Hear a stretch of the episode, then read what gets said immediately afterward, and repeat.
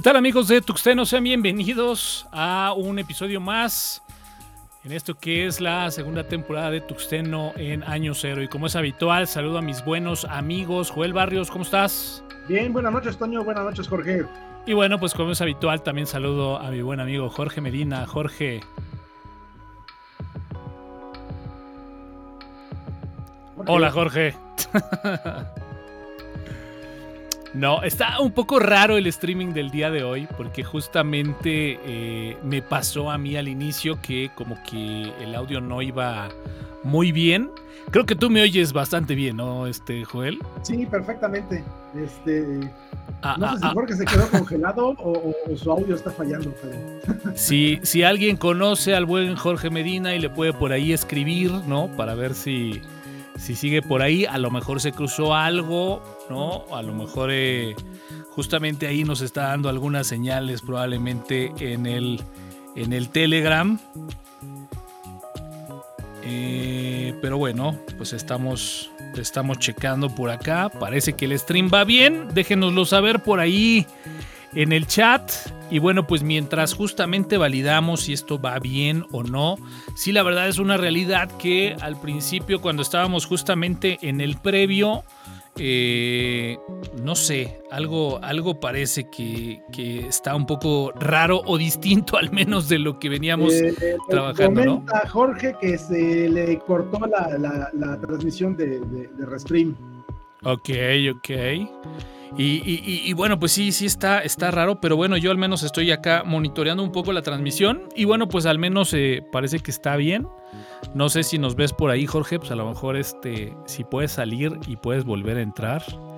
Y bueno, pues eh, ahí está, ¿no? Ya se fue, se fue, se fue Jorge. Y bueno, pues pudiéramos empezar a platicar un poco, mi Joel, en lo que regresa el buen eh, Jorge Medina. Pues bueno, eh, pues lo platicábamos hace ocho días, ¿no? Este tema de las plataformas en la Liga MX, ¿no? Toda esta situación de, de que cada quien está llevando agua a su molino y de repente, pues una semana después de, viene todo este tema, ¿no? De Claro Video y Fox Sports. Sí, no, ni, ni una semana de que lo Ni una estábamos semana. comentando, ahí se da el primer incidente, ¿no? Este, que fue el de, el de justamente el de, el de, el de Marca Claro contra Fox Sports, ¿no? Este, que me imagino todo el mundo ya se enteró de, que, de qué trata la cosa, ¿no? Este, Fox Sports le, le metió una queja por derechos de autor a Facebook para, y le cortaba la transmisión este, del partido León contra América este, a, a Marca Claro en un par de ocasiones. Y todo esto pues dio inicio a una disputa este, y dimes y diretes a través de Twitter, que pues, bueno, vamos a comentar en cuanto llegue Jorge. En cuanto llegue Jorge, porque ade- además eh, habría que mencionar, ¿no? Eh, es- este anuncio no vino apenas hace un día, hace dos días. No sé, ahorita ando, ando un poco perdido y más sin el script que, que- que es el buen Jorge. Pero bueno, finalmente eh, el primer paso fue del lado de Claro Sports, ¿no? Fue ayer, fue ayer, ¿no? En donde justamente hizo por ahí un anuncio, ¿no? En donde mencionaba, pues, eh, pues esta situación, ¿no? De que Claro Video de alguna forma, pues bueno, tenía, ¿no? La, la- los derechos de la transmisión de los partidos de León, ¿no? Y, y bueno, pues obviamente eh, el tema venía a que justamente hubo, pues, cortes, ¿no? En la transmisión. eh, de Claro Sports, que bueno, como todos sabemos, muy bien, Jorge, es un gusto verte ya de vuelta. Este, e- es difícil, ¿no? Para que veas lo importante que es la parte de las noticias en pantalla, ¿no? Pero bueno, justamente, eh, eh, como sabemos, Claro Sports, pues bueno, transmite, ¿no? Permanentemente las 24 horas eh, emisiones, ¿no? Eh, a través de la plataforma de YouTube. Bueno, ahí vimos los Juegos Olímpicos, estaban 24 horas eh, durante el inicio hasta el fin de los Juegos Olímpicos y bueno, transmite una gran cantidad de eventos en donde, pues Joel, obviamente este tema de los derechos para además transmitir en una plataforma como YouTube, pues debe de existir, ¿no? Y como decíamos por ahí, eh, tiene una licencia vigente, ¿no? De, de, derechos para transmitir justamente los partidos de León. Pero Joel, pues iba contra el América y pues había que vender la plataforma de Fox Sport Premium, ¿no? No, pues claro, ¿no? es, obvio, es obvio que realmente la, importancia del partido fue lo que le pegó a Fox Sports, ¿no? Digo, si ellos le cobran un dineral a sus suscriptores por ver el partido exclusiva por televisión, pues que alguien llegue y lo transmita gratis, eso como que no, no, no les conviene mucho, ¿no? Entonces, está ahí como que ya no hay tanto negocio para ellos, ¿no? Bueno, como lo habíamos platicado también este, en, la semana, o, lo estuvimos platicando en la semana, ¿no? Realmente este, eh, eso va a ser una guerra continua que vamos a estar mirando, no solamente entre Fox Sports y Marca Caro, simplemente es un incidente que se acaba de dar, y bueno, es el primer incidente que se da, ¿no? Pero eventualmente vamos a tener que toparnos con, disputas similares, porque finalmente estamos hablando, como tú lo mencionabas este, en el previo del programa, el fútbol este, es el circo. Es el, circo, del, pueblo, ¿no? sí, sí, sí. El quien controla el fútbol, pues tiene, tiene control sobre, sobre, el, sobre el resto de la población, ¿no? Digo, el fútbol tiene, tiene una función política esa función política es hacer que la gente se olvide de sus problemas y se concentre en otras cosas más triviales y que nos mantengan ahí este, básicamente cautivos, ¿no? Entonces, este, eh, quien controla el fútbol, pues obviamente es el que tiene el, poder para hacer lo que le pegue la gana. Entonces, este, eh, esto sería el primer incidente que vamos a ver. Va a haber muchos más. Eh, va a ser muy difícil determinar entre quiénes va a ser esas, esas, siguientes disputas. Yo podría apostarte que, que la, la, siguiente va a ser por algo muy similar. no necesariamente que involucre este, a Claro Sports, muy probablemente va a involucrar este, este por ejemplo, no sé, se me ocurre eh, a alguien que reclama derechos de exclusividad de la emisión de algún partido o de algún equipo este, respecto de la emisión que se hace en otros lugares similares a como lo hace este, Claro Sports.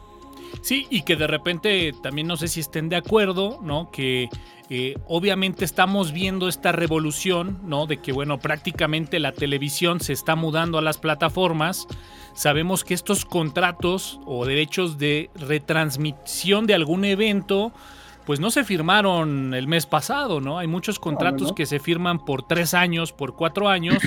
En donde, bueno, pues eh, incluso en pantalla, ¿no? Estamos viendo como el comunicado, la respuesta ahora de Fox Sports, que ahorita Jorge nos dará un poco más de detalle, pero bueno, finalmente, eh, digamos, Claro Sport tenía el derecho de retransmitir ¿no? los partidos de León, pero justamente la respuesta de Fox Sports es, ok, los tienes, pero pues obviamente no los puedes eh, retransmitir en una plataforma gratuita donde yo estoy cobrando por de alguna forma permitir ver esta transmisión. ¿no? Entonces, ese, e, esa parte de las zonas grises en los contratos, coincido contigo Joel, pues seguramente va a dar, así como esta, más disputas en adelante. Pero bueno, no sé si quieras ahí puntualizar, mi Jorge.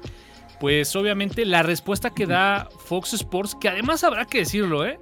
Creo que de todas las plataformas es una de las que más ha recibido críticas porque pues prácticamente la Fórmula 1 que iba por Fox 3, ¿no? Que normalmente, por ejemplo, estaba ya disponible en la mayoría de televisoras por paga, ¿no? Hablando, por ejemplo, de un Sky, hablando de servicios de cable o de, de televisión por cable, pues normalmente venían el kit, ¿no? De los eh, canales de Fox 1, 2 y 3 y resulta que mucho del contenido que estaba en el canal de Fox 3 lo migraron a la plataforma de Fox Premium y la gente está muy molesta porque dicen, bueno, si yo ya estoy pagando, ¿no? Una suscripción a una televisión de paga eh, para justamente haber tenido, ¿no? De inicio estos primeros tres Fox, pues ahora resulta que tienes que contratar, ¿no? El extra que es el Fox Premium en una plataforma que también habrá que decirlo, creo que está todavía muy en pañales, muy, muy en pañales.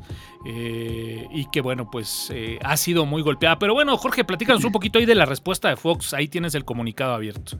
Eh, pues básicamente es, o sea, el contexto pues ya ustedes lo dieron, que el señor, el tío Carlos Slim, pues es el que ya tiene absolutamente todo el poder para transmitir lo que quiera, cuando quiere, como quiera.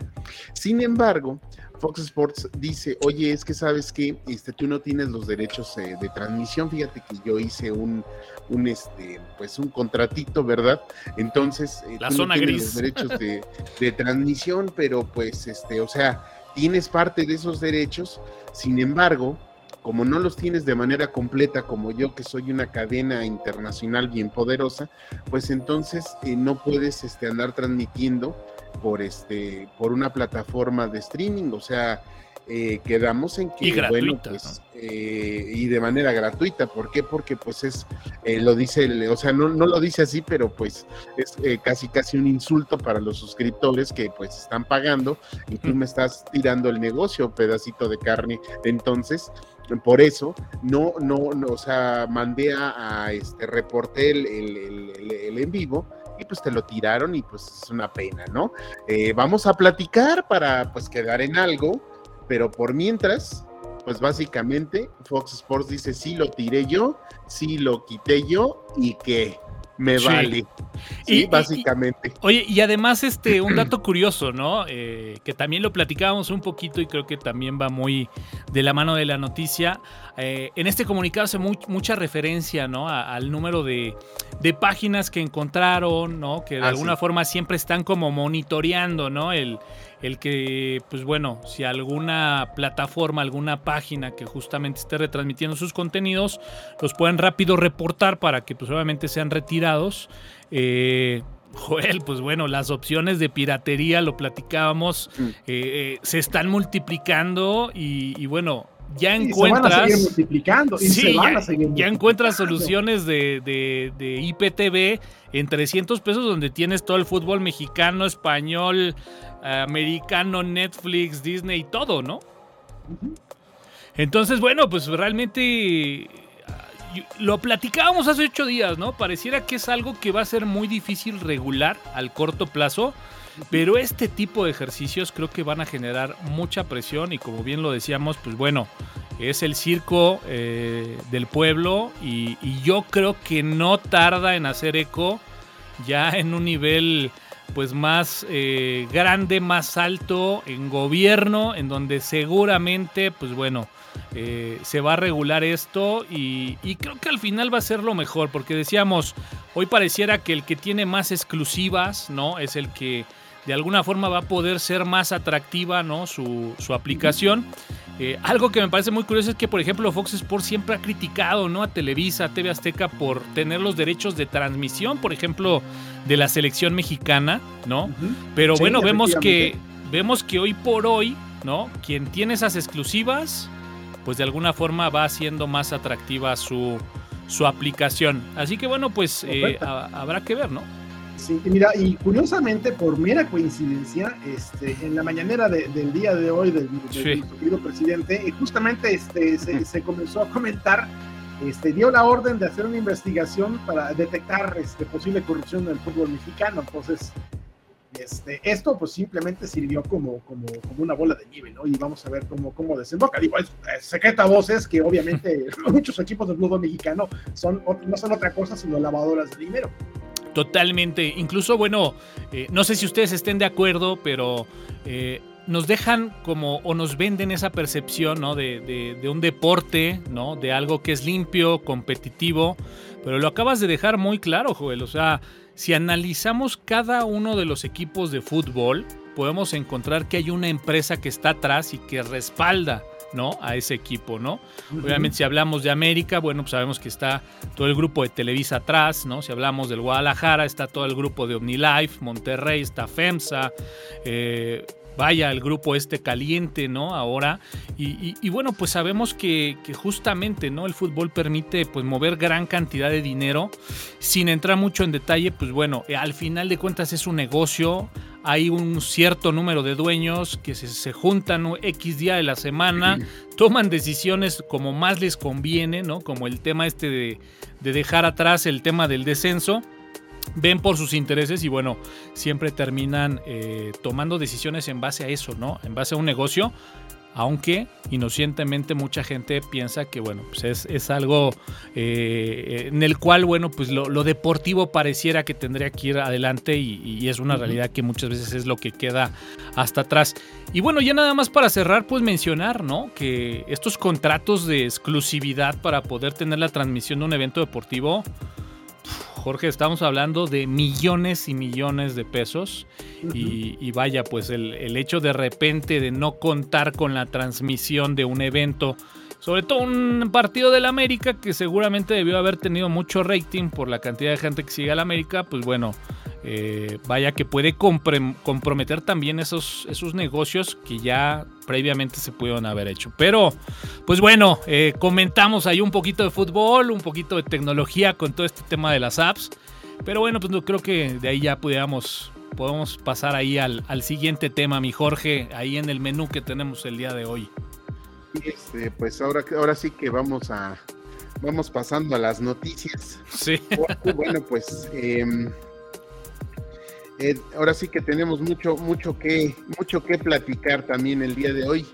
Eh, pues tenemos eh, ahorita pues ya disponible el, este, bueno, esta distribución que se llama Linux Mint en su versión 21 y pues, eh, mi estimado Joel, platícanos cómo está esta distribución, qué te pareció, cómo las viste. Mira, me pareció bonita, hermosa, fabulosa, está muy bien, francamente. Uno que otro boxecito pequeño este, que, corrigieron con un par de actualizaciones que hicieron en los últimos días, este, pero en general bastante bien, ¿no? Este, este, que tiene gráficos mejorados, trae otra versión distinta de, Muffin. Muffin es, es, el compositor que maneja este, este este, Cinnamon, justamente, este, que ahora utiliza, este, eh, ahora utiliza como base lo que es este, este Mutter este, 3.36, entonces trae soporte para mejor, este, así que tiene mejor soporte de hardware, se eliminan bugs este, importantes como por ejemplo en algunas circunstancias desaparecía por ejemplo los cursores este, este, del ratón, desaparecían de la pantalla, ahora eso prácticamente queda resuelto, ¿no?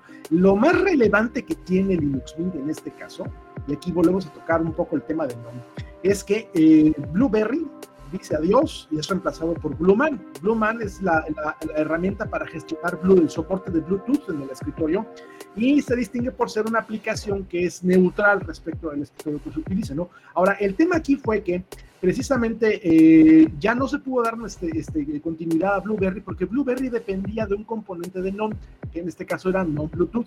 Resulta que en las versiones recientes de non-Bluetooth eh, se convirtió prácticamente en un producto exclusivo para, para NON, vaya, su nombre lo indica, ¿no? Pero en este caso ya no se puede utilizar fuera del escritorio de NOM. Entonces, eso dificultaba mucho este, este, el, el, soporte que tenía Blueberry y tomamos la decisión, ¿saben qué? No vamos a poder hacerlo porque no tenemos voz ni voto sobre este componente de NOM este, y vamos a tener que depender de otro componente donde tengamos voz y voto, que es en este caso fue Blueman, que es, un, es, un, es una aplicación este, que es neutral, básicamente, y en donde podemos nosotros hacer sugerencias, y bueno, la, la comunidad de desarrollo de Blueman es muy abierta. Entonces, pues ese fue el cambio más relevante que, que, es de, lo, de los cambios, este sería el principal, el más relevante, ¿no? Que es el reemplazo de Blueberry por Blueman. Este, fuera de eso, el escritorio sigue siendo hermoso. Es, eh, para mi gusto, creo que es de los escritorios más vistosos y bonitos que hay en el software libre actualmente. Para la gente que prefiere lo que es la metáfora tradicional del escritorio, es decir, tu panel igualito que el de Windows, ¿no? esa sería la, cuestión, ¿no? Todo lo que no sea no, este es el más hermoso, para mi gusto. Sí, definitivamente. Creo que, creo que además Linux Mint tiene ya años, ¿no? Que se ha caracterizado justamente por cuidar este tema estético, ¿no? Siempre nos sorprende con un muy buen gusto en un escritorio por default. Y como bien dices, ¿no? Para alguien que a lo mejor quiere probar Linux, eh, ya ni siquiera me atrevería, ¿no? A decir de fácil instalación, porque la verdad es de que ya prácticamente cualquiera de las distribuciones, digamos, populares, ¿no? El top 5 de las distribuciones de Linux ya están ahí para instalarse de una forma muy sencilla, ya sea una máquina virtual o, de forma permanente en el sistema, o testearlos incluso a través de, un live CD. Eh, pero bueno, la verdad es de que es una muy buena opción. Mucha gente de inicio ya tiene esta idea preconcebida de decir Linux sencillo, bueno, pues vámonos por Ubuntu, pero realmente también Linux Mint, digamos, cubre ¿no? este sector de, de, una distribución muy sencilla, que reitero, ¿no? Ya más que lo práctico, no sé si estén de acuerdo conmigo, como que son más bien distribuciones que prácticamente tienen de todo, ¿no? O todo lo que es software, paquetería, que de alguna forma quieres probar, incluso controladores, pues bueno, ya está ahí muy a la mano y esa ahora sería la parte digamos, fácil o práctica, ¿no? Este, Jorge, ¿a ti qué te pareció? ¿Te gustó? Eh, pues en, inicios yo usaba Linux Mint, inclusive en el trabajo lo llegué a utilizar porque pues es bastante estable, la verdad de las cosas es estable, es sencillo. El Live CD eh, lo he usado bastantes ocasiones cuando ya ninguna distribución permite usar o Wi-Fi o la, el video, Linux Mint sí lo permite porque sí tiene una carga, una carga considerable a mi manera de ver de controladores. Y bueno, pues este pues lo que yo lo que yo veo es que qué bueno que ya mejoraron la parte de este de cómo se llama esto del Bluetooth porque en verdad en verdad eh, sí es un poquito engorroso el, el, tema del Bluetooth sobre todo con los audífonos eh, que, que, tienen incluidos el micrófono. Ay híjole sí sí qué bueno que ya este ya cambiaron por algo que pues pues pueda ser más factible que tenga la solución a todo este, a toda esta situación, ¿no? Y pues, Toño, no sé qué, no sé qué, qué, qué, más eh, opines al respecto de sí, esta quiero, quiero cerrar con algo más. Además, fíjate, Linux Mint, no sé por qué, pero estoy casi seguro que va a ser mejor recibido el decir que usas Linux Mint que Ubuntu. Entonces, creo que además eso le da otra palomita extra a usar Linux Mint versus usar Ubuntu, ¿no? Pero bueno, pues ahí está. Yo para... Yo, para cerrar quisiera concluir que, este, a diferencia de NON, por ejemplo, que es una comunidad bastante hostil hacia la crítica y los comentarios, en el caso de Linux Mint es totalmente distinto. Este, yo, yo participo en el, este, este, con, este, este, en el desarrollo de, varias aplicaciones y me involucro mucho este, justamente con desarrollo de, Cinnamon, que es el escritorio predeterminado de, Linux Mint, precisamente porque yo lo incluyo en algo. Y algo que puedo este, eh, enaltecer respecto de la comunidad de Linux es una comunidad muy abierta, sus desarrolladores son muy amables, son muy, muy abiertos a la crítica, muy, muy abiertos a los comentarios, muy abiertos a las sugerencias. Es totalmente un mundo opuesto a lo que es este NOM, ¿no? Es el caso de NOM, te haces un comentario que no les gusta, ya te están baneando, y haciendo cancelación de redes sociales y todo, ¿no?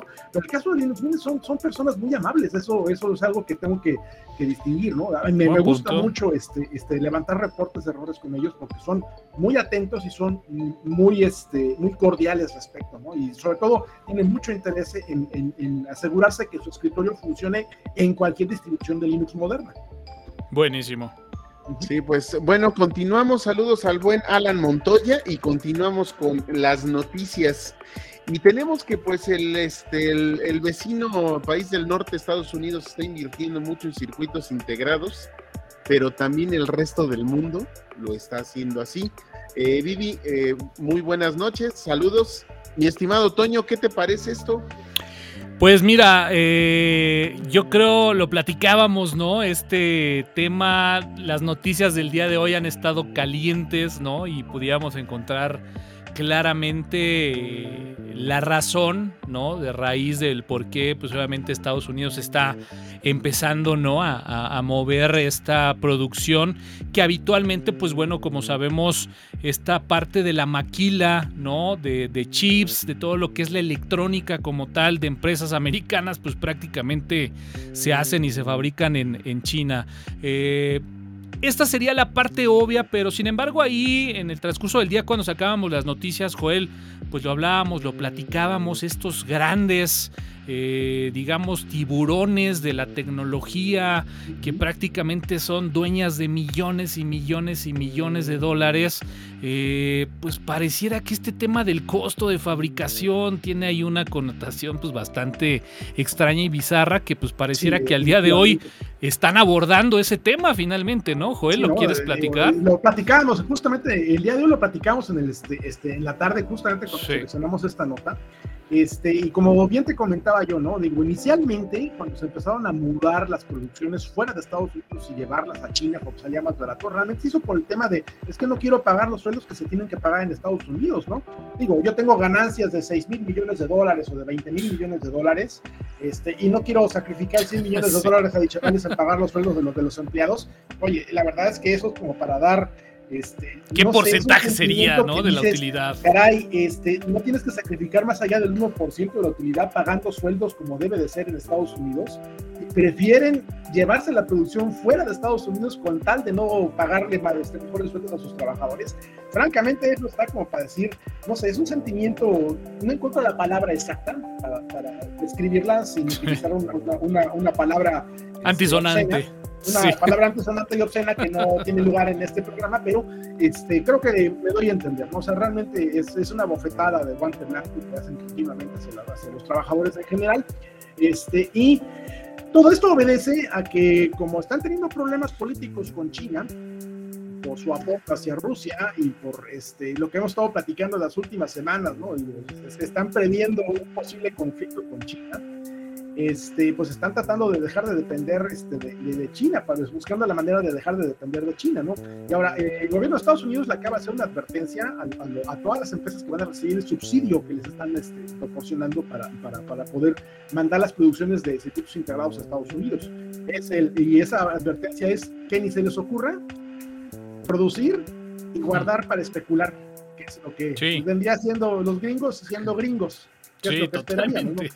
Eso pasó, no sé si recordarán, en la crisis del 98, cuando fue la recesión mundial, el gobierno de Estados Unidos de Barack Obama le otorgó este, una cantidad de dinero obscenísima a los fabricantes de automóviles con el único objetivo de proteger los trabajos de los, de, los, de los trabajadores. Bueno, ese dinero se les dio precisamente para eso y con la explícita orden e instrucción de es para que no tengas que despedir trabajadores. Al final, General Motors y Ford despidieron a los trabajadores y, y todo el dinero que les dio el gobierno de Estados Unidos lo repartieron entre los accionistas. Sí, sí. Estados este, Unidos siendo Estados Unidos. Eso fue, fue, muy sonado y fue muy criticado este, porque les pidieron, este, los, muchos accionistas, ah, después de la crítica que recibieron, muchos accionistas decidieron devolver el dinero porque no se les hizo, bueno, mucha gente dijo, es que no, no es justo, ¿no? O sea, tiene razón el gobierno en estar enfadado porque tienen razón, o sea, el dinero tenía que haberse usado para una cosa y se usó para otra muy distinta. Entonces, los gringos siendo gringos, como, como, como es costumbre, ¿no? Sí, este, totalmente. en este caso, y esperemos que no ocurra, y, y, vamos a ver este, qué beneficios trae este, para el resto del mundo, Considerando que los accionistas, que son los que este, este, a través de, de, su, de sus presidente ejecutivo van a decidir qué, qué, precios van a darse los productos y ese tipo de cosas, esperemos que no se desquiten, ¿no? Esa es la única cuestión, porque estas gentes, con tal de no regalar un centavo, son capaces de, subirle un centavo de precio este, al, al producto, ¿no?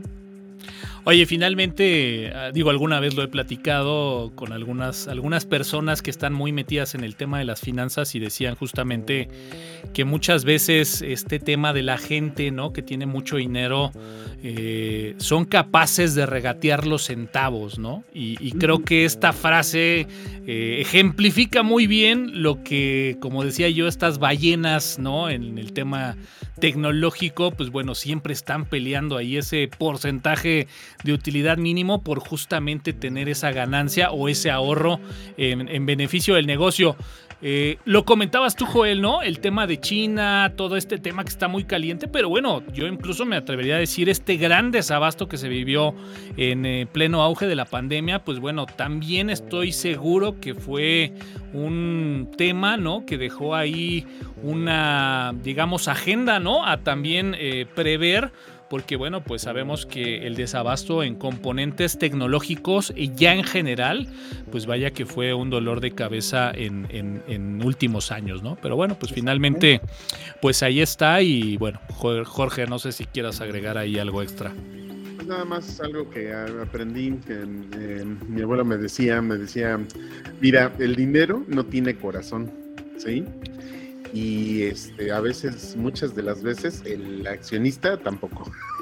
Sí, y, como dice, no hay dinero que alcance, ¿no? Entonces siempre, siempre van a estar de alguna forma a la casa. Oye, nada más, lo quiero dejar por ahí y, Joel me decía, no, pues es que hay mucha gente que ni siquiera sabe qué es eh, la tecnología Optan, ¿no? Hablando ahorita de este tema de los circuitos integrados. Pues bueno, nada más, nada más mencionar así muy por encimita, ¿no? Que pues prácticamente Intel ha anunciado, ¿no? Que, que queda ya en el abandono esta tecnología de Optan, tanto que se se vendió, ¿no? Que, que, se promocionó como este evento revolucionario de esta memoria, ¿no? Prácticamente dedicada para que a través de inteligencia artificial eh, fuera capaz de detectar estos procesos que el usuario más utilizaba y pudiera ser óptima, pues bueno, lo decía Joel, pasó sin pena ni gloria y hay mucha gente que incluso ni siquiera sabe qué es la tecnología Optan o incluso pueden tener ¿no? un chip de Optan en su máquina y nunca se enteraron que, que estaba ahí. Pero bueno,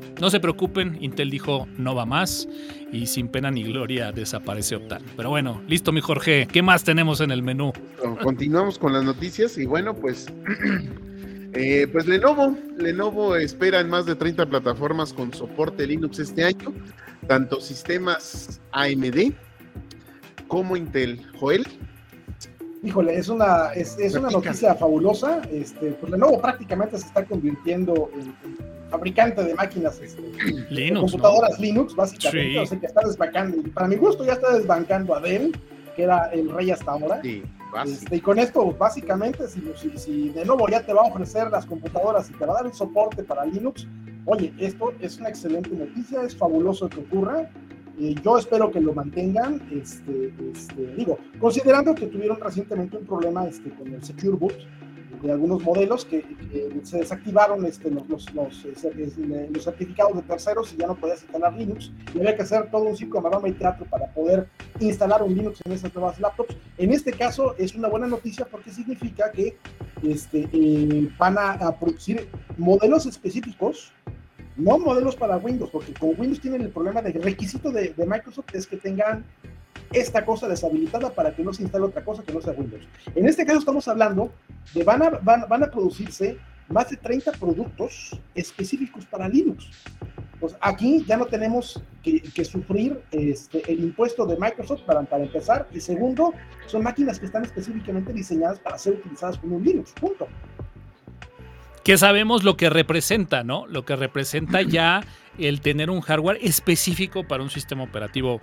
Mi buen Jorge, hay una frase que, recuerdo de, pequeño, ¿no? Cuando te gustaba algo, decías, pero es más rico con Coca-Cola. Entonces, Linux, hardware, Lenovo y chips AMD, bueno, has de estar feliz, ¿no? Pues, híjale, cómo ocultar la felicidad, ¿no? Sobre todo por dos situaciones. La primera es que, eh, o sea, el, este, pues el fabricante se avienta a hacer esto, no por, no nada más porque, ay, sí, este, soy bien Linuxero, no.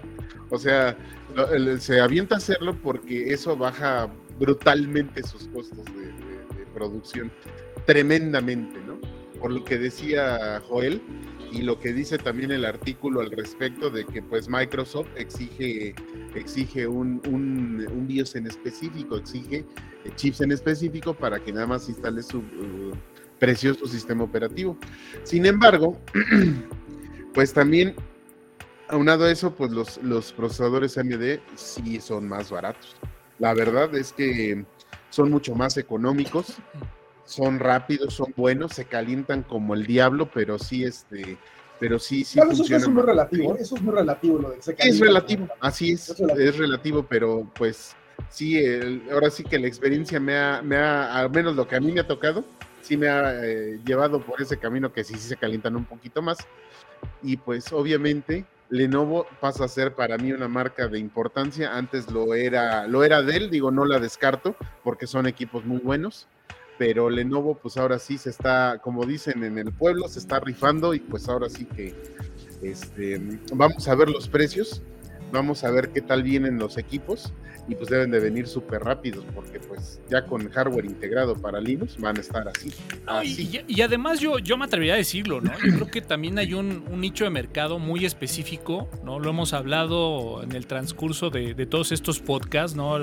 Hemos hablado abiertamente que Linux se ha convertido en una plataforma para el desarrollo eh, tanto web como móvil y bueno pues eh, creo que también Lenovo ha identificado este mercado y bueno pues es muy válido también eh, también explotarlo no y además bueno pues en el tema de los procesadores AMD está comprobado que las últimas generaciones de Intel están más que estancadas en temas de, de alto procesamiento y todo lo contrario no los procesadores eh, de AMD, pues bueno, finalmente eh, la verdad es que han brillado, ¿no? En últimas... En últimas... Sigue siendo los Threadripper de AMD, siguen siendo Totalmente, totalmente, ¿no? Entonces, bueno, hay, hay, cierta lógica. Pero bueno, en lo que cambiamos de, de, de, noticia, mi buen Jorge, pues bueno, saludo a Alan Escalona.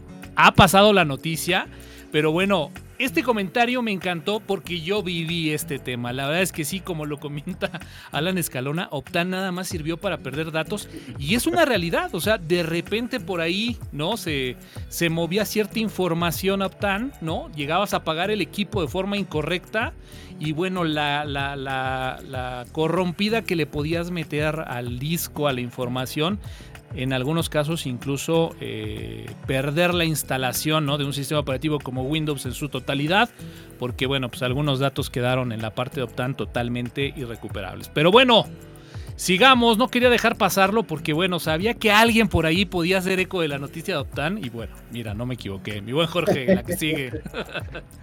Pues continuamos con las noticias y pues eh, tenemos otro caso de estos de que muy aislados, muy este, muy exclusivos de, de, datos, caray. Pues los corredores de datos de Estados Unidos acumulan perfiles de mujeres embarazadas y por supuesto, por supuesto, todo está a la venta. Todo está, todo está a la venta, pero pues bueno, vamos a enlazar ahí un par de, un par de noticias. Así ah, es correcto. Mi buen Joel, pues este, tú, tú armaste la noticia, pues danos un poquito de contexto para de ahí vincular con Meta, que bueno, Facebook, Meta, póngale el nombre que quieran. Parece que llaman los reflectores como imán. Sí, no, definitivamente. Entonces estamos hablando de, eh, se está comerciando con los datos. Entonces esto, vuelvo a reiterar, para la gente que crea que el negocio de Facebook es la publicidad, eh, su producto no es la publicidad. No, no, no, no, no, no, no. El producto que vende Facebook son ustedes.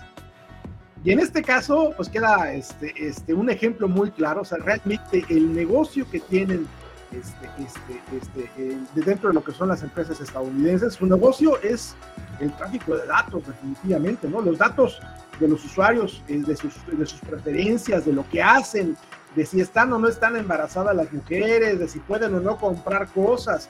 Son básicamente hechos específicamente para poder crear campañas dirigidas específicamente a ciertos sectores, eh, de, ciertos nichos de mercado específicos, ¿no? Digo, eso ya lo habíamos platicado. Digo, ya terminaron aquellos tiempos en los que la publicidad solía ser creativa, ¿no? De hecho, en el previo de, este, del día de hoy estuvimos comentando justamente de los comerciales que se hacían en los años 60 y 70 sí. y los años 80, que eran comerciales increíblemente creativos, ¿no? Por, por ahí les, les, comenté que uno de los comerciales más, este, eh, más reconocidos y que durante muchos años fue considerado este, este como el, la mejor campaña publicitaria de toda la historia de, de, la publicidad mexicana fue la de Santo el Azul. Y, y, fue una campaña que se hizo específicamente con primero y puro ingenio, ¿no? Y entonces, hoy en día, como ya no hay ese ingenio, pues no, no nos queda otro remedio más que agarrar, buscar la manera de, de, recabar los datos de los usuarios que navegan por internet. ya ya dame el sector que ocupo, ¿no? Tratar de irse directamente con anuncios dirigidos específicamente a nichos de mercado específicos son campañas dirigidas, ¿no? Entonces, eso no se puede lograr si no existen empresas como Meta. Pues básicamente ya lo dije, ¿no? El negocio de Meta, de Facebook en este caso, no es vender publicidad, es vender venderlos a ustedes, a todos los, las personas que tienen cuenta en Facebook. Ustedes son el producto de Facebook. Oye, Joel, te quiero hacer una pausa ahí y, realmente me gustaría que me contestaras esta pregunta sobre una postura que, que, mucha gente, ¿no? Cuando yo empiezo, que además quiero decir que comparto la óptica que tienes al respecto de la privacidad contigo, pero mucha gente dice, bueno, yo no soy importante, a mí no me importa que vendan mis datos. Cuando oyes ese comentario, normalmente, ¿qué opinas o qué les comentas? Me río, ¿no? Porque finalmente, pues claro que le importas, obviamente, tú no, tú no en particular, ¿no? les importa eh, que hay 5 o 6 millones de personas igual que tú pensando exactamente lo mismo y que por lo tanto no cuidan sus datos y no les preocupa que hagan alguna cosa con sus datos y sus perfiles de Facebook. Son justamente el tipo de personas que son las primeras hacia las que se dirigen justamente las campañas publicitarias, ¿no? Ahora fíjate, Digo, esto lo ponemos un poquito ahí de contexto, ¿no? Para lo que viene, porque pues bueno, yo estoy, yo estoy perfectamente seguro, ¿no? Que habrá un sector de gente que, bueno, pues no le interesará, ¿no? Eh, el que se comparta que a lo mejor le gusta X marca de autos, ¿no? Que a lo mejor incluso está interesado en cierto candidato que a lo mejor es eh, partidario ¿no? de algún sector político. Pero yo creo que ya esta nota de la cual hablamos y que vamos a entrar un poquito en materia, en donde ya se expongan datos tan delicados, ¿no? Como este, eh, hablando muy puntual de las mujeres embarazadas, o cuál es tu estatus de salud, creo que ya hay esa respuesta de es que yo no soy tan famoso, a mí no me importa. cambia, ¿no? Cambia totalmente. definitivamente, ¿no? La, gente tiene que aprender a dejar de publicar su vida completa en Facebook. Este, y sobre todo, este, si van a publicarla, al menos asegúrense que solamente la puedan ver sus contactos, no la dejen pública. Totalmente, como, como ¿no? como bien le decía este, este, una conocida mía que le encantaba poner fotos en bikini, oye, este, al menos ten, ten, este, ten, el cuidado de ponerle que solamente la vean tus contactos, no la dejes al público. Después se preguntaba, pero es que ¿por qué me envían tantas solicitudes de amistad si hay gente que ni conozco? Ahí está la, respuesta. la culpa son esas fotos en bikini. Exacto, a lo mejor ya por ahí en alguna página dijeron que tienes una cierta afición a ciertas cosas, ¿no? Y entonces, pues bueno, ahí el match justamente que tanto propician los algoritmos de Facebook de Meta, pues bueno, entran, entran en juego. ¿no? sé si recordarás aquel caso hace un par de años que yo quería comprar una silla, que finalmente no la compré, estoy honesto, no la compré porque me dio coraje. Este, que lo comenté en Facebook en un post y, ese post se quedó al público, se, quedó abierto al público porque pues, que quería que opinara toda la gente de qué tipo de silla podía comprarme yo, con que tengo algo de sobrepeso, que tengo problemas de espalda y que yo quería que fuera algo que durara porque me compré una silla que duró seis meses y se me rompió. Entonces, este, curiosamente, dos o tres días después lo comenté, me empezó a llegar a mi correo electrónico, mi correo electrónico que nada tiene que ver con Facebook, bueno, excepto que es la, es la cuenta con la que estoy suscrito, me pasó a llegar spam vendiéndome sillas de empresas que estaban en Perú, en Ecuador. Y dices, ay caramba. Y me dio tanto coraje que dije, ya no voy a comprar la silla, nada más del mero coraje que me dio. ¿Qué tan, qué tan, tan aterrante pudiera ser mi buen Jorge, ¿no? Que de repente pudiéramos encontrar un profile de Jorge Medina con todos sus gustos públicos y privados, ¿no? Con su historial clínico, ¿no? Y con, vaya, prácticamente en algunas películas lo hemos incluso visto, ¿no? Hasta prácticamente con una expectativa de vida o con posibles enfermedades a cierto tiempo. O, o peor aún que sepamos cuáles son tus waifus favoritas. Vaya, es, es verdaderamente aterrador, ¿no, Jorge? Lo que pasa es esto, eh, yo parafraseando básicamente a los Simpson, que decía, decía el abuelo, ay, soy una persona de sesenta y tantos años o setenta y tantos, nadie me hace caso. Decía Lisa, la niña, soy una niña de ocho años, nadie me hace caso. Llega Homero y yo soy una persona de entre los 25 a 45 años, todo mundo se interesa por mí. Y eso es lo que pasa con esto. Básicamente, por ahí estuviera una ficha de con esos datos eh, yo en algún momento, cuando, este, cuando estaba ya por terminar la carrera, em, en, mi, en mi tesis, yo lo que, lo que, este, lo que yo iba a hacer era, era hacer un minado de datos, porque antes no había este, ese es el algoritmo. El, este, el minado de datos que se refiere a que haces, eh, pues tienes un mundo de datos y los cruzas de tal manera en, en la cual pues puedes tomar una mejor decisión como una empresa que vende productos. Por ejemplo, eh, Walmart se descubrió que, este, que si colocaba los pañales cerca de las cervezas iban a tener mayor venta de cervezas, ¿no? o que si, por ejemplo, para las damas ponían cerca de la fruta y la verdura el maquillaje iba a ser un exitazo y fue como tal. Bueno, pues este, eso es lo mismo.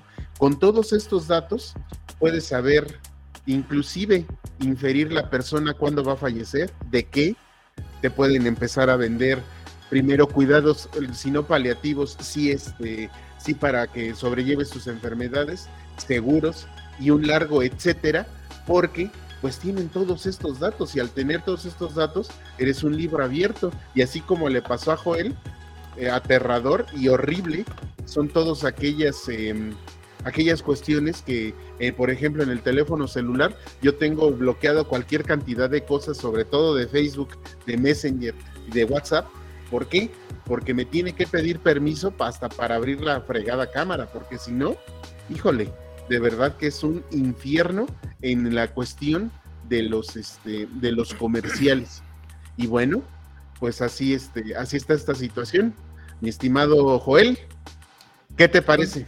Mira, pues eh, yo creo que aquí vamos a, analizar un poco el trasfondo y el origen del problema, que es lo que platicaba también Antonio el otro día.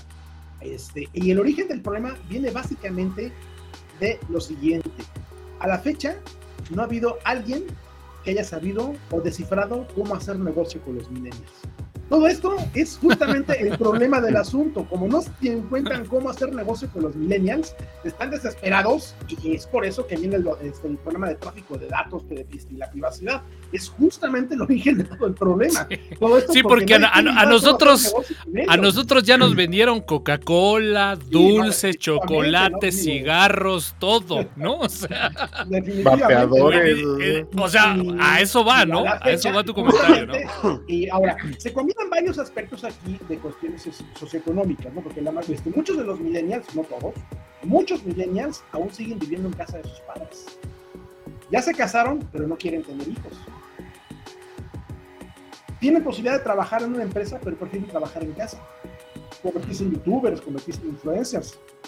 Ese es justamente un problema. Y ahora, esto, eh, de momento ahorita, en este momento tal vez no sea preocupante, ¿no? Pero ya hay gente que ya, ya, ya ha planteado el tema de cómo hacer negocio con los millennials, va a dar problemas justamente cuando la generación X tenga que jubilarse. Porque lo que va a hacer que nosotros nos podamos jubilar con tranquilidad es que las aportaciones de, los, de la generación de millennials sea suficiente para poder cubrir nuestras pensiones. Y eso es, otro eso es otra problemática que, estamos ¿eh? viviendo hoy en día. Y ojo, eso va a ser un problema, no ahora, va a comenzar a ser un problema en unos, ¿qué te gusta? 10 años, cuando la generación X comienza a tener que jubilarse. Y cuando el grueso de la generación X se jubile por completo, pues básicamente vamos a estar desesperados porque los millennials pues, no pagan, no, no, quieren pagar sus impuestos, no quieren trabajar en una empresa que tengan que pagar seguro social, todo ese tipo de cosas. Y eso va a ser un, serio problema para el resto de la gente que tuvimos que trabajar en algún momento dado este, este, de, de otra manera y que, pues bueno, este, ¿con qué nos vamos a jubilar? Pues yo creo que nos vamos a jubilar con nuestros ahorros o lo que vayamos teniendo que, que, hacerlo. Entonces, yo lo que le doy de consejo a la gente que como yo pertenece a la generación X este, y que actualmente es independiente, pónganse a ahorrar.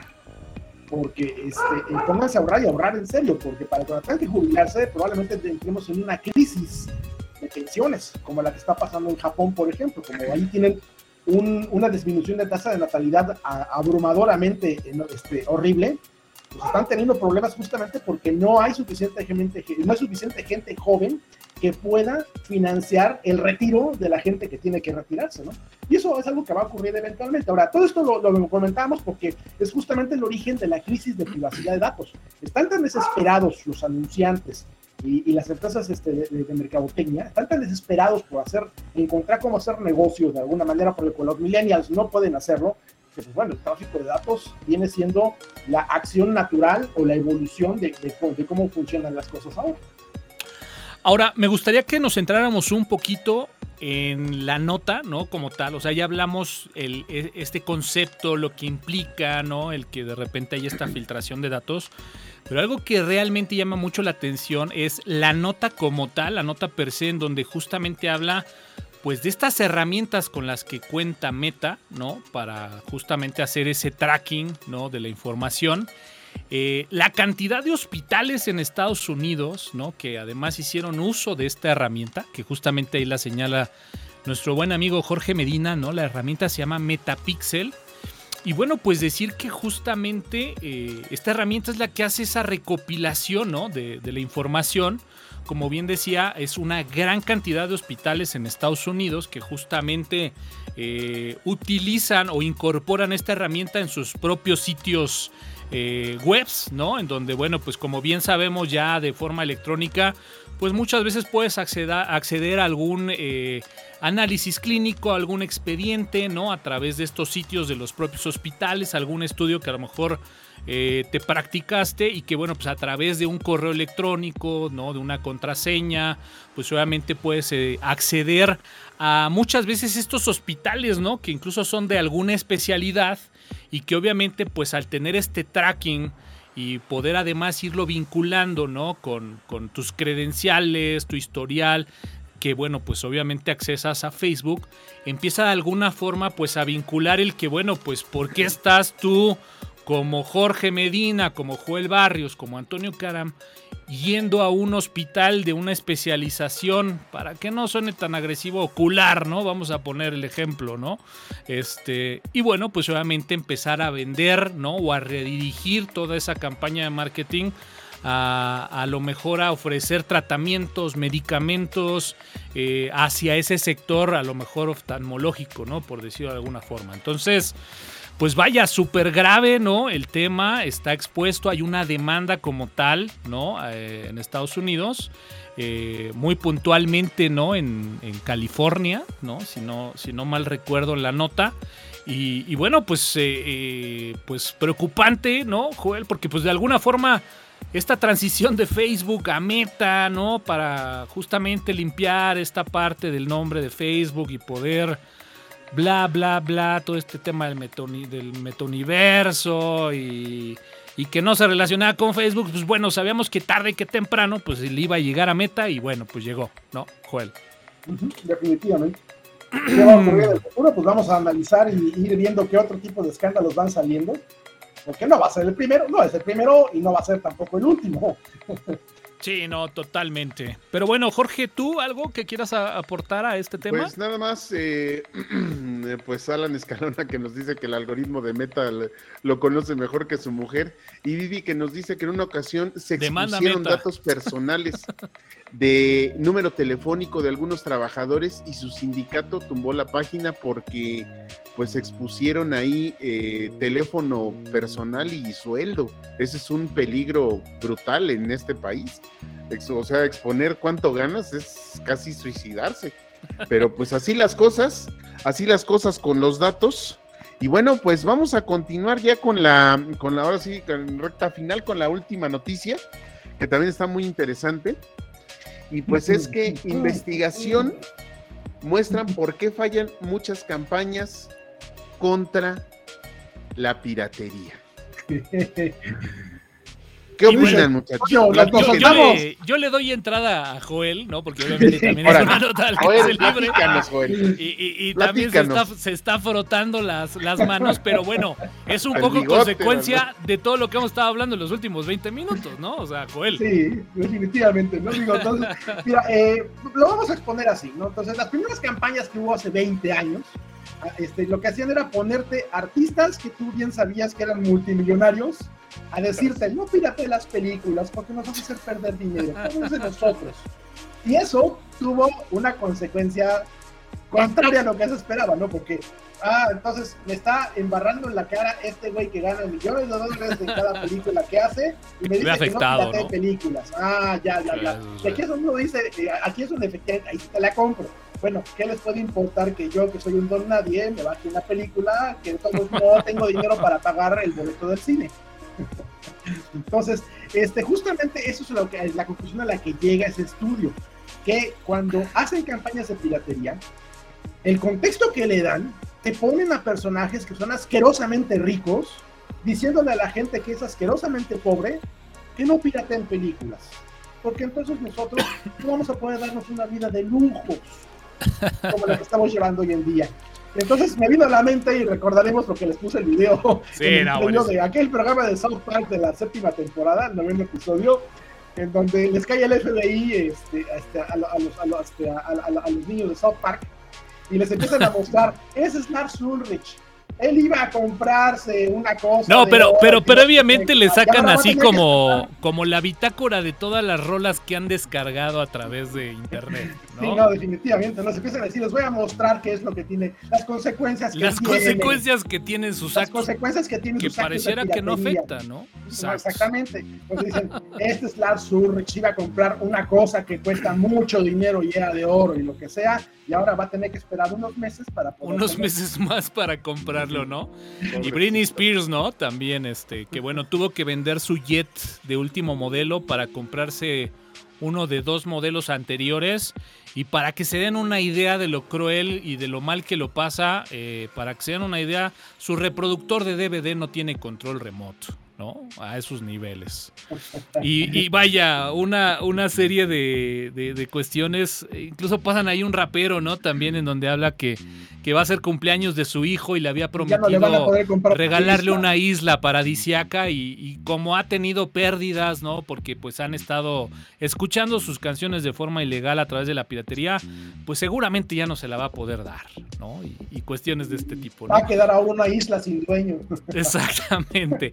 Pero bueno, el, contexto mucho de esta noticia y, haciendo y, tomando esta parte del humor negro es justamente eso, ¿no? O sea, esas campañas pareciera que están muy mal estructuradas, con personajes que reflejan todo lo contrario y, e incluso habla hasta de una connotación de términos muy eh, legales, ¿no? Y a la vez también como esas consecuencias legales, y lo recordamos todos, ¿no?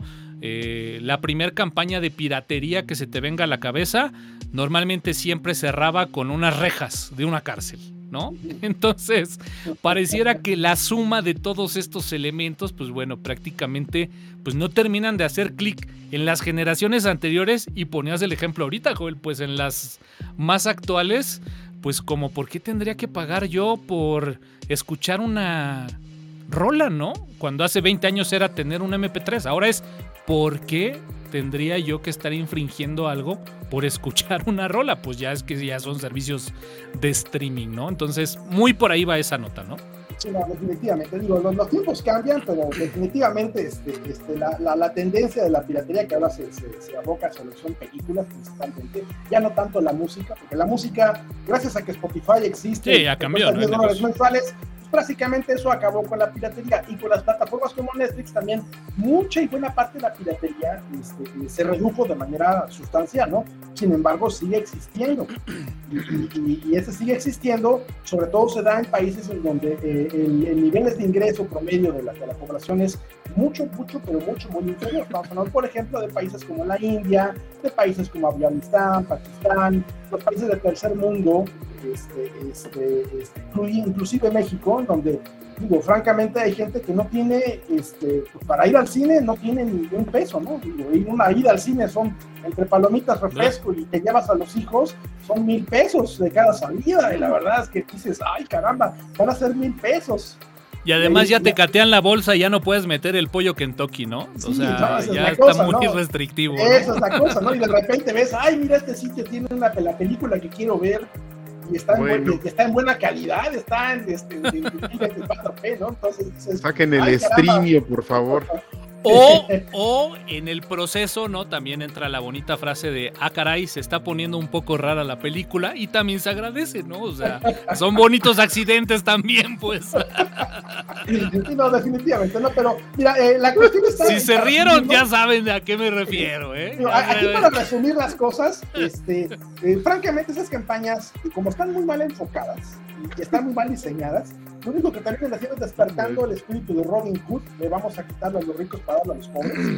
Y la verdad de las cosas es que lo único que hicieron fue fomentar aún más la piratería, porque a la gente le da mucho coraje pensar, ok, esta empresa o este productor de películas se lleva una cantidad obscena de dinero cada año con cada estreno que hace, y, la verdad es que uno se pone a pensar, pues, ¿qué, le puede afectar? Este, de cómo yo no le iba a pagar el boleto, este, ¿qué, le puede afectar?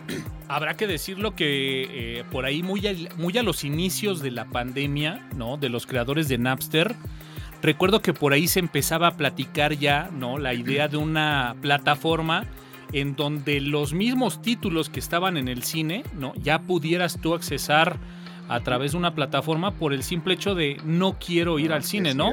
Finalmente, no sé qué pasó. Yo la verdad tendré que decirlo, yo no soy muy de ir al cine y yo estaba que me frotaba las manos con esa plataforma.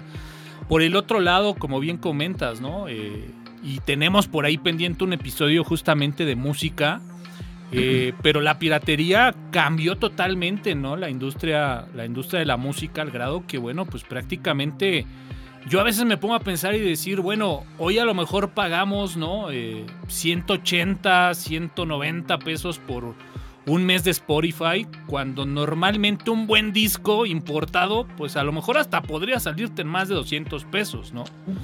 Entonces estás hablando a lo mejor de la compra de un disco por mes, que hoy te da acceso a cualquier cantidad de, de, canciones del catálogo que, tiene Spotify, ¿no? Y por el otro lado, pues bueno, eh, se les acabó la mina de oro a las disqueras, ¿no? Hay muchas disqueras que incluso, muy como el fútbol, ¿no? Negociaron en su momento contratos multianuales con plataformas en donde pues en su momento dijeron, eh, pues mira, podemos rescatar algo ahí en la parte digital y vendieron muy baratos, ¿no? Los derechos de reproducción en las plataformas digitales y hoy por hoy pues bueno, eh, se quieren matar, ¿no? Después de haber hecho tan mala negociación y están ya nada más a la espera ahí de, de que venzan esos contratos en un mercado que, bueno, pues ya, al, menos en la parte musical, pues bueno, ha bajado demasiado a las cantidades industriales de dinero que se manejaban antes en esta industria. Hoy por hoy, pues bueno, las disqueras sabemos que eh, como tal la, la, venta de discos ya es únicamente para la disquera y bueno, pues el artista únicamente va ahí por lo que puedan ir generando en los conciertos en vivo, ¿no? Y, Ahora, aquí aclaramos un punto importante. La venta de discos no era negocio para los artistas. Sí, no, pero había un, había un porcentaje, ¿no? Para la disquera, una, ínfima de, de, dinero por la venta de cada disco. Realmente, mira, como empezó la industria discográfica en los años 50, cuando fue el boom del rock and roll, eh, básicamente lo que hacían ellos, encontraban un artista este, con talento, lo obligaban a hacer gira para promocionar el disco de, de, vinilo que tenían que vender ellos. Y los artistas tenían que salir a gira a fuerza. Y donde faltaran a una presentación, olvídate, las, daban unas penalizaciones tremendas. Y, bueno, todo esto terminó, por ejemplo, la famosa muerte de, recordarás, Richie Valance y de, y de Bobby Holly en el accidente aéreo de allá de 1950 y tantos, ellos estaban justamente haciendo una de esas giras, giras por contrato, que estaban obligados a promocionar los discos que vendía la industria discográfica.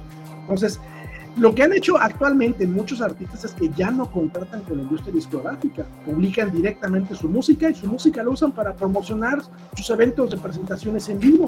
Correcto. Ese es el modelo de negocio de los músicos actuales y el que debió haber seguido durante mucho tiempo. Lo que pasa es que se engolosinaron algunos artistas este, con la cantidad de dinero que les ofrecían las disqueras, o sea, les daban, eh, eh, más o menos calculaban lo que podían vender con ese artista y les pagaban todo de un jalón.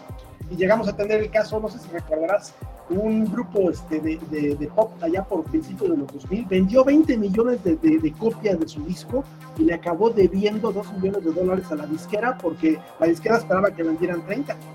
Sí, sí, sí, sí, es correcto. Y, e incluso en el modelo anterior, pues bueno, normalmente tenían como un presupuesto que incluía horas del estudio de grabación, ¿no? Normalmente de ahí también se tomaba un porcentaje de ese proyecto para, por ejemplo, el videoclip, ¿no? Del, del single que iban a sacar. Y como decías tú, ya para el artista quedaba un margen muy, muy pequeñito. Iba más en, la, en función a la producción de, de todo el lanzamiento del disco, ¿no? Pero bueno, todo eso, ya cambió. música, espera, eso en cuanto a música. Ahora, vamos a hablar de Hollywood, películas. No sé si conozcan el concepto de la famosa contabilidad, entre comillas, de Hollywood. ¿Cómo hacer que una película de Harry Potter que, tuvo ventas de mil millones de dólares se reporte con pérdidas y no tenga devolución de impuestos? Hazme el fregado favor. pues más o menos como funcionan los equipos de fútbol. Exactamente, es puro lavado de dinero. las, productoras de películas se encargan de hacer que inflar los gastos de promoción con empresas que también son de ellos mismos. Entonces, al final tienes una película multimillonaria, pero que no paga un centavo de impuestos y que inclusive recibe regreso de impuestos, este, precisamente por la famosa contabilidad de Hollywood. Y ahora, esta razón, este, digo, esto es muy conocido en Estados Unidos.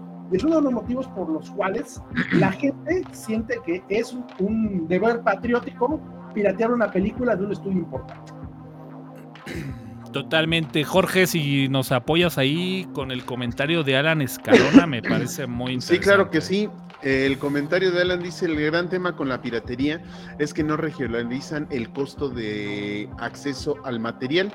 Si lo bajaran al alcance del usuario común en función de su localidad, tal vez no tendría mucho sentido buscar contenido pirata. Y el otro que también es con esto de la piratería, recordé en el Tianguis que di un CD pirata que decía Microsoft Ubuntu.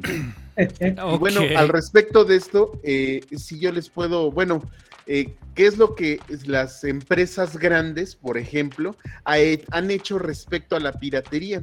Por ejemplo, em, es buen tema, ¿eh?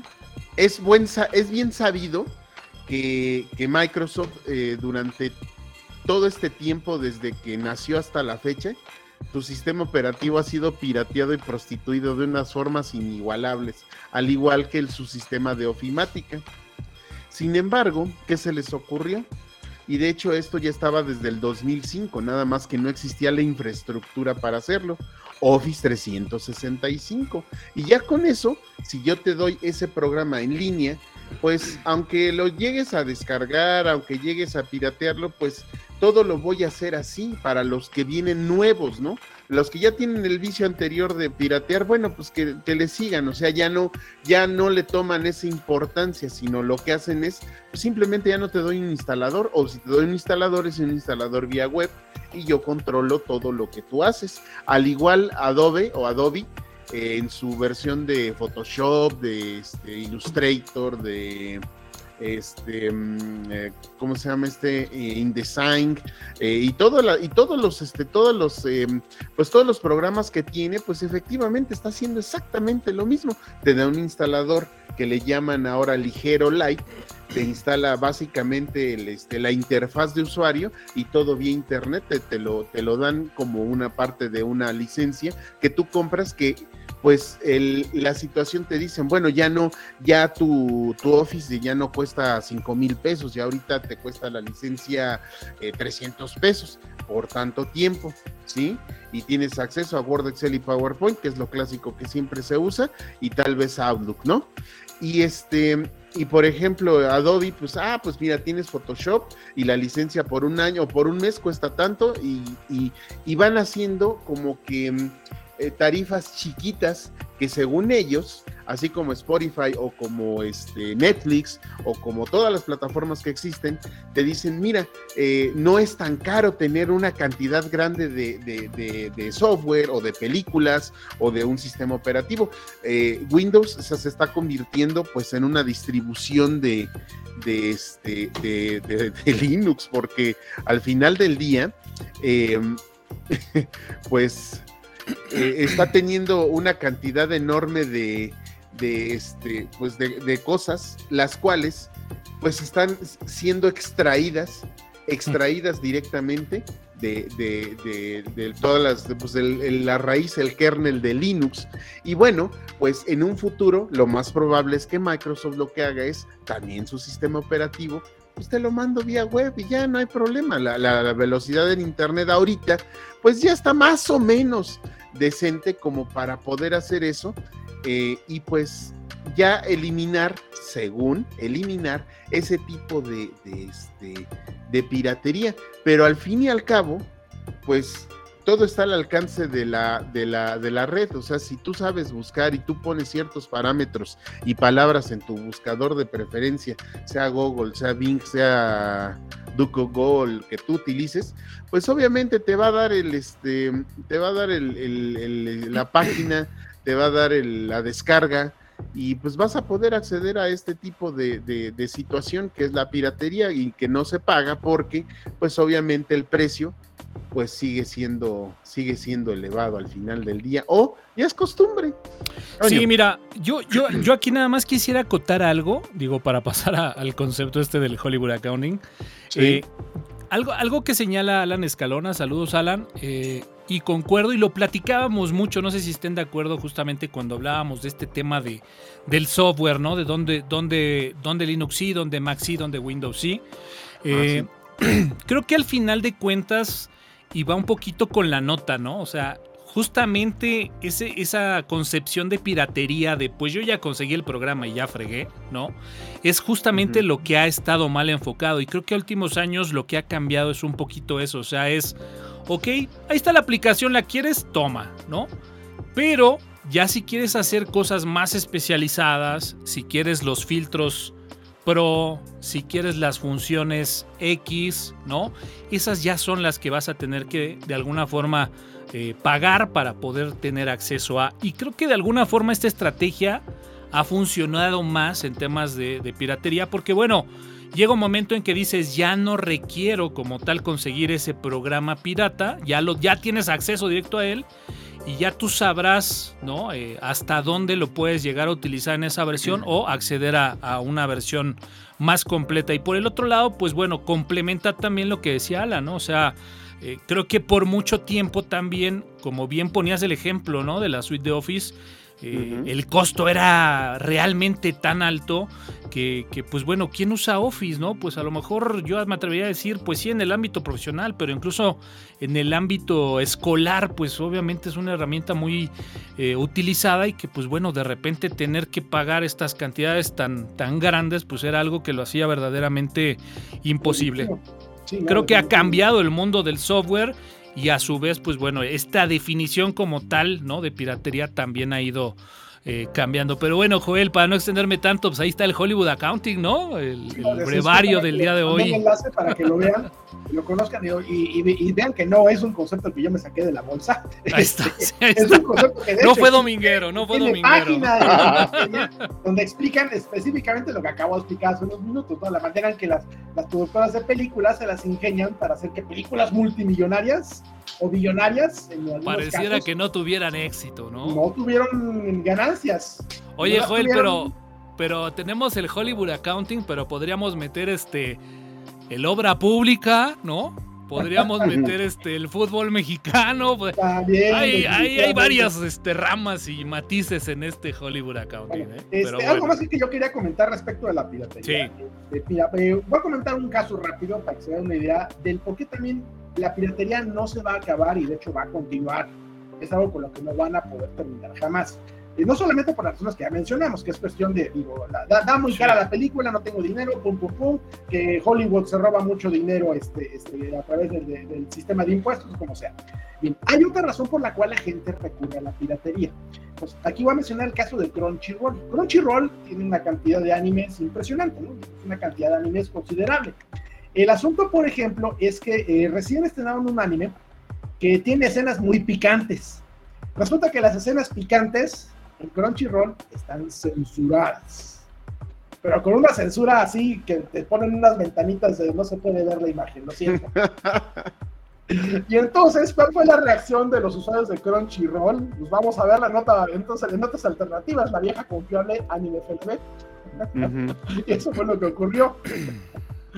Porque en, otras plataformas que no son legales, este, pues, el anime estuvo disponible sin un solo punto de censura, ¿no? Entonces, esas son las razones por las cuales va a existir la piratería. Porque yo estoy pagando en Crunchyroll, yo tengo cuenta en Crunchyroll y pago mensualmente mi, mi cuota de Crunchyroll y yo debería de recibir mis animes sin censura.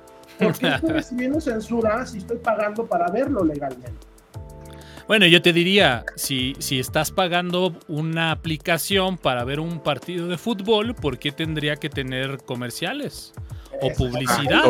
Así fue, y justamente así fue, como empezó la televisión por cable en México. La televisión por cable en México inicialmente dijo, se dijo, como ustedes van a cobrar por el servicio de televisión, no pueden meter comerciales. Y todavía hasta mediados, hasta finales de los 80, no se permitían los comerciales en televisión por cable, porque se supone que el ya estaba pagando por pues, financiar justamente eso. Ya después les dieron chance, ok, eh, ahora van a pagar por el derecho a ver todo esto y nos van a meter la parte comerciales. Y, Hechos en PowerPoint, por cierto. Y bueno, pues eh, un poquito de este tema, por ejemplo, un, un gran ejemplo de esto también es la nueva plataforma de, de VIX, ¿no? O sea, tienes ah, contenido abierto, pero bueno, haz de cuenta que estás viendo el canal 2, ¿no? O sea, cada 10 minutos. No, es peor aún. Te, están metiendo de a uno a dos comerciales. Y yo me pregunto, ¿no? Si, si VIX Plus, por ejemplo, será 100% sin comerciales. No creo, es como YouTube. Yo creo que sería, yo creo que más bien es como contenido no libre, lo tienes en Plus, pero seguramente por comercial. La tele está por ahí evolucionando y pareciera que así como muchos contenidos que nos quejamos en su momento que estaban de televisión se fueron a internet, parece que ahora todo el modelo se está yendo a internet. Y bueno, pues al final pudiera llegar a caer en lo mismo, ¿eh? pero, pero bueno, listo. ¿Algo más que quieran comentar? O si no, pues igual podemos ir cerrando ya este podcast. La verdad es que muy buenos temas, muy buenos comentarios. La verdad es que estuvo muy buena la plática. Ojalá la gente del chat que nos acompañaron ahí en una hora de grabación no habitual por temas de altas cargas de trabajo el día de hoy se movió ahí prácticamente media hora más, pero bueno, la verdad es que muy buenos comentarios, gracias a todos los que estuvieron por ahí en el chat, muchísimas gracias Joel, muchísimas gracias Jorge, pues yo soy Antonio Karam. Recuerden www.tuxteno.com, todas las ligas a nuestras redes sociales, todas las ligas a la app de Tuxteno para iOS y para Android. Y bueno, pues sin más, vámonos señores a descansar. Un podcast más de tuxteno.com y como siempre, nos escuchamos en la próxima.